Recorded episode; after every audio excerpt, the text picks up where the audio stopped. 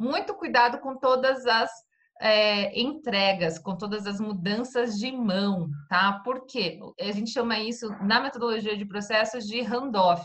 O handoff é essa entrega de um processo é, para outra pessoa, para outro setor. E é exatamente no momento em que ocorrem milhares de erros. Os mais frequentes são: eu entrego um ato jurídico é, é, do balcão para o escrevente, mas eu eu passo só metade das informações e ele vai trabalhar com a metade das informações. E aí, se eu for pensar, a culpa é de quem? A culpa é inteira, é de todo mundo do cartório. Não é daquela que só pegou metade das informações. Por quê? A pessoa que pegou as informações deveria estar melhor treinada. Ela deve ter toda a sua produtividade conferida e a sua qualidade é, conferida.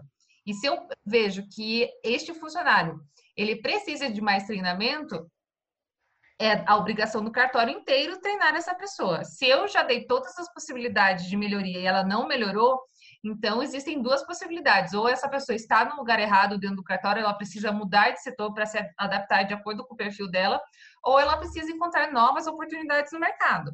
Mas é muito frequente num handoff a gente encontrar falta de padrão, cada um faz de um jeito, aí a gente não tem que ficar buscando, minerando as informações prazos desalinhados, o documento chegou, ficou um tempão lá com fulano e o prazo rodando, aí quando chegou para mim eu estou sem prazo para executar, faço com pressa e saio mal feito, comunicação deficitária, falta de entendimento. Isso tudo é o que a gente visa minimizar quando nós padronizamos cada processo.